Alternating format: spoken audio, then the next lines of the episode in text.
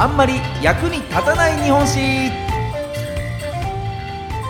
この番組は歴史大好き芸人僕シロップ純平が歴史上の人物や出来事の中で多分テストにも出ない知っていても誰も得しないそんなエピソードをお話しする歴史バラエティ番組です。さあ今回ご紹介するのはこちらの人物。蟹才蔵さあ、この蟹才蔵、戦国時代の武将の中でもう本当にマイナーな人物ですよね。まあ、武将というよりも一兵士といった方がいいかもしれません。で、歴史好きじゃないと名前すら知らないであろうこの蟹才蔵なんですが、ただ、一部戦国ファンの中ではですね、最も強かったのはこの人なんじゃないかというふうにも言われているほどに、まあ、強かった人物として知られております。さあ、なぜあまりね、こう名を残していない、そんな人物が戦国一強かったと呼ばれているのか、その強さと生き様紐解いていきたいと思います。早速参りましょう。役立たずポイント、一つ目はこちら。戦国最強、笹野才蔵。さあ、もともとね、えー、出身としては、美濃の国、まあ、現在の岐阜県のあたりなんですけれども、戦国大名朝倉家の側室の子ではないかというふうに言われてたりするんです。ただまあ生まれはちょっとはっきりしていなくて、まあ、の分かってるのはなんとなくこうお寺で育ったというふうに言われてます。で、そこで、そのお寺で、宝蔵院流という槍の流派を、え、学んでめきめきと上達しまして、で、こう、斎藤道さんの孫、斎藤達興とか、こう、織田信長のね、家臣である柴田勝家、明智光秀などの、こう、武将のもと、まあ、有名な武将のもとを転々として、まあ、そこで働いていくんですね。で、こう、笹野才蔵というような、こう、ニックネームがついてるんですけれども、こう、戦国時代ね、こう、戦の時ってみんなこう、背中に旗差し物というようなものを指して、まあ、どこの誰なのかわかるようにね、こう、目印みたいなのをつけてるんです。ただ、この才蔵は背中に笹の葉をですね、こう、指していたというふうに言われてまして、ただ、だから笹の才蔵と呼ばれていたわけではないんですね。えー、ちょっとエピソードがありまして、こう、信長の家臣、森長義という人物に仕えていた頃の話、まあ、武田家をね、滅ぼした戦でのことなんですけれども、もう戦ではこう誰がどれだけの働きをしたのかっていうのを査定する、まあ、首実験と言われるね、えー、まあ、首発表会みたいなのがあるんですね。えー、みんなね、こう打ち、打ち取った首を持ち寄って、どんなやつの首を何個取りましたっていうね、えー、そういった発表会があって、お前すごいね、なんつって褒めてもらって、えー、それでこう、褒美をもらえるみたいな、そういったシステムですね。で、えー、その首発表会、首実験に現れた才蔵は、こう、3つの首を持ってきたんですね。で、長吉が、森長吉が、はい、サイズは3つね、ということでね、カウントしたところ、サイズは、いや、違いますよ、と。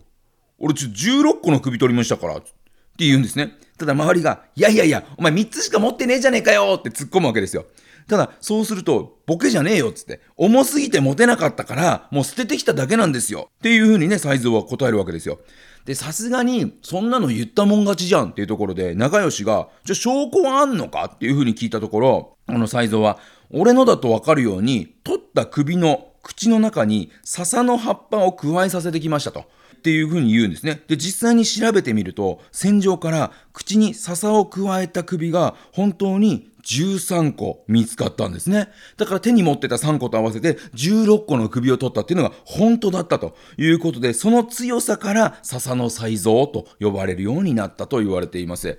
まあ、ちなみになんでこの、ね、自分の目印のために笹を加えさせたのか。で別にね、石口の中入れとくでもいいしね、なんか紐かなんかつけとくでもいいわけですよ。なんでわざわざ笹を加えさせたのかというとですね、こう当時こう、お酒のことを隠語で笹と呼んでいたんですね。で、えー、本物のお酒の代わりにこう植物の笹を口に加えさせることで死者に対して手向けの酒を飲ませてあげた。という意味なんですね。なので、もう、才蔵のこれ、粋な計らいなんですよ。ね、なんとなくね、あのー、今、現代で言うとちょっとグロいなって思っちゃうんですけども、これはあくまで才蔵の、こう、武人としての粋な計らい。で、その強さと生き様から、もうリスペクトする人がめちゃくちゃ多くて、ただ、それだけの人物なのに、後世に名を残すことがなかったのは、実はこんな理由からだったんですよね。続いて参りましょう。役立たずポイント。2つ目はこちら。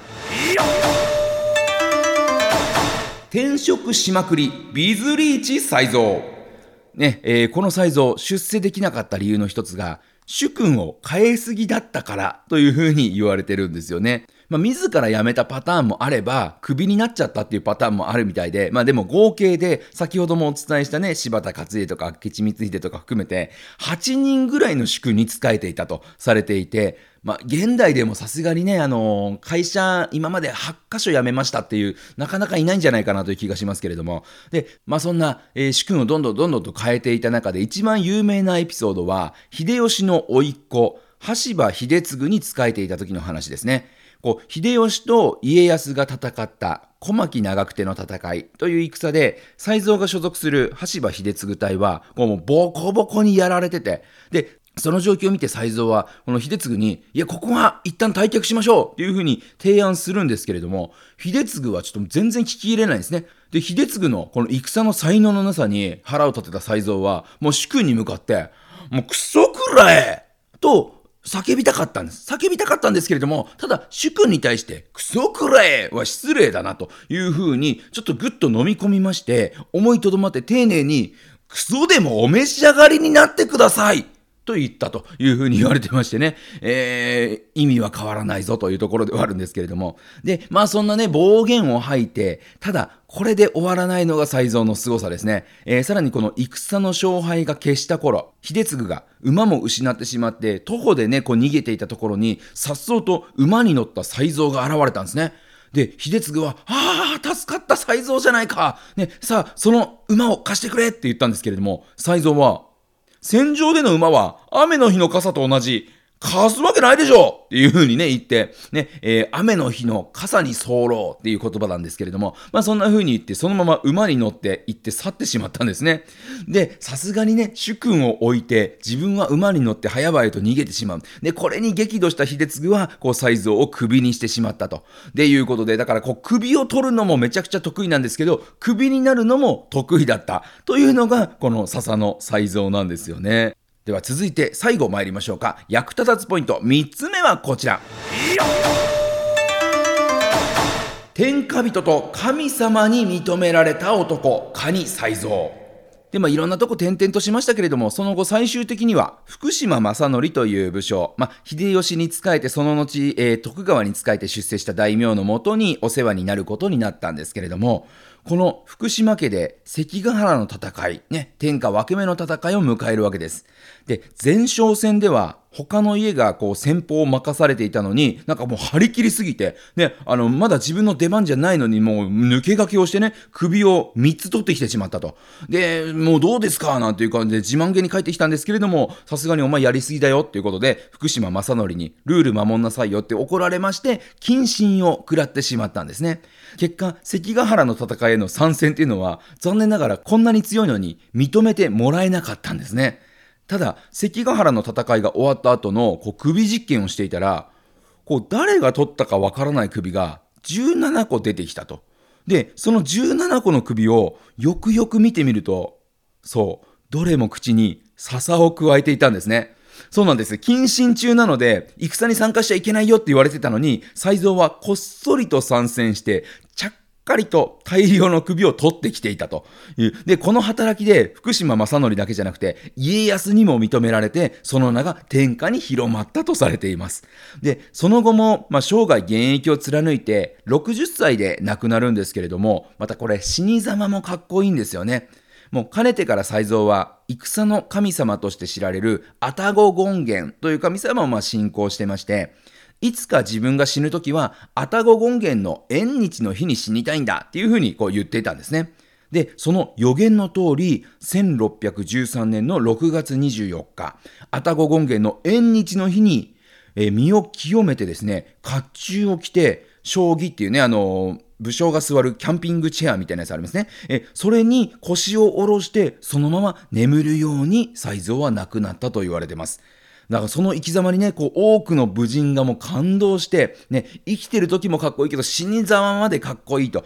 いう、そんなね、噂が噂を呼んでですね、もう後世でも才蔵の墓の前を通る時には、皆こう馬を降りて一礼して通ったというふうに言われてるんです。なので、こう現代ではあまりね、多くの人には知られていない蟹才蔵、まあ転職が多すぎてね、一箇所に留まってたらもしかしたら大名まで出世していたかもしれない。歴史には名を残残したかもしれないんですが転職が多すぎたせいで強くても名を残してはいないんですがただ逆に言うとここまで強かったのに出世ができなかったっていうなんとなくこう我々からすると親近感を持てるようなねそんな人物だからこそ戦国ファンには今も非常に愛されているんじゃないかと思います。そんなカニ才蔵をご紹介しました。また来週お耳にかかりましょう。さよなら。